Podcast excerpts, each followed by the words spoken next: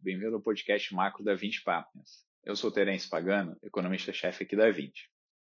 Nesse podcast, o foco vai ser na discussão do cenário internacional, principalmente na última reunião de política monetária do Fed, o Banco Central Americano. Nessa reunião, o Fed manteve as taxas de juros e o ritmo de compra de ativos nos ritmos atuais, tá, sem ter nenhuma alteração, mas teve uma melhora significativa tá, na avaliação da economia é, que gerou uma mudança na comunicação do Banco Central americano é, e que acabou tendo bastante impacto nos mercados. Tá?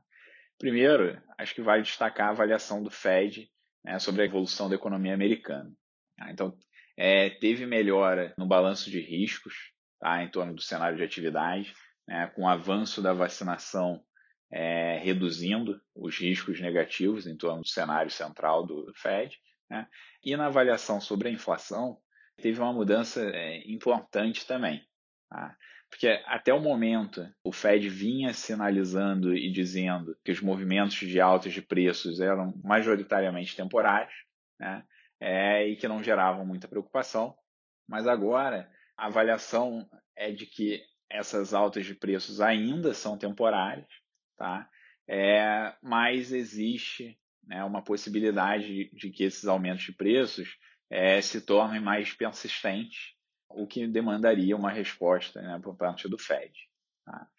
E aí, essa mudança né, na leitura do cenário acabou provocando uma alteração na mensagem de política monetária dessa reunião. Né?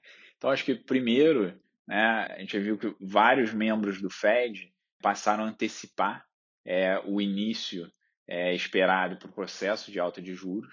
Né? A primeira alta de juros, quando a gente vê, ainda está muito distante no tempo, tá? É, mas agora a mediana do comitê, né, que é, ele é formado por 18 membros, é, passou a esperar duas altas de juros em 2023. Tá? É, antes a expectativa deles era que isso ia ocorrer somente em 2024. E além disso, é, já tem sete membros do comitê é, que esperam que a primeira alta de juros já ocorra no ano que vem. Tá? É, ou seja, assim, quando a gente olha né, na média, tá, o comitê sinalizou que a expectativa de alta de juros foi antecipada. Né?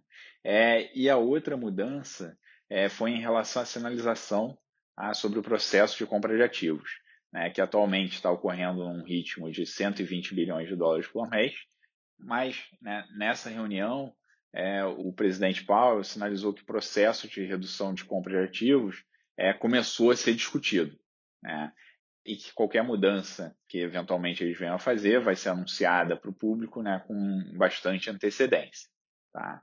É, assim, por enquanto, a Fed julga né, que, apesar dessa evolução positiva do cenário, vista entre as duas últimas reuniões, né, os objetivos de emprego e inflação que eles estão perseguindo né, ainda estão distantes, o que ainda demanda né, um grau elevado de estímulos né, e o grau atual de estímulos que o Fed vem colocando na economia.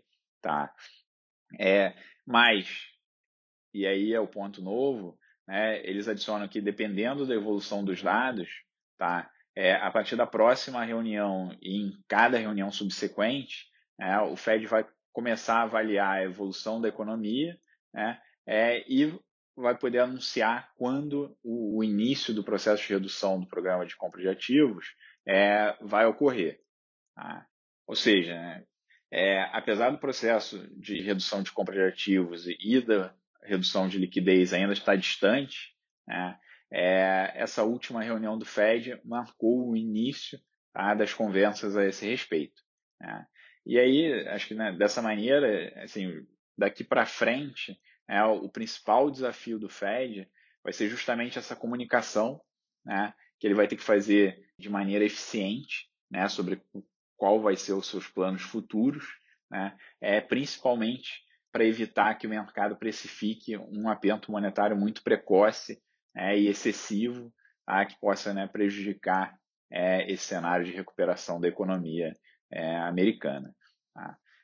Bom, eu vou ficando por aqui. Até o nosso próximo podcast.